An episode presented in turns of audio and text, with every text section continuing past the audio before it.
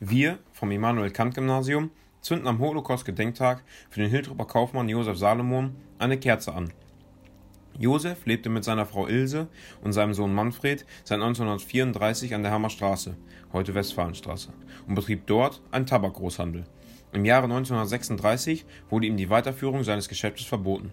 Nach der Reichspogromnacht am 9. November 1938, in der zahlreiche jüdische Geschäfte, Privatwohnungen und Synagogen von den Nazis zerstört wurden, wollte er aus Deutschland fliehen, doch ihm fehlte das Geld dafür. Im Dezember 1941 wurde Josef Salomon mit seiner Familie nach Riga deportiert. Dort wurden Josef und Ilse am 31. Dezember 1942 im KZ Riga-Strastenhof ermordet. Ihr Sohn Manfred starb bereits am ersten Tag im KZ. Josef Salomon steht stellvertretend für die 6,3 Millionen jüdischen Opfer des nationalsozialistischen Terrors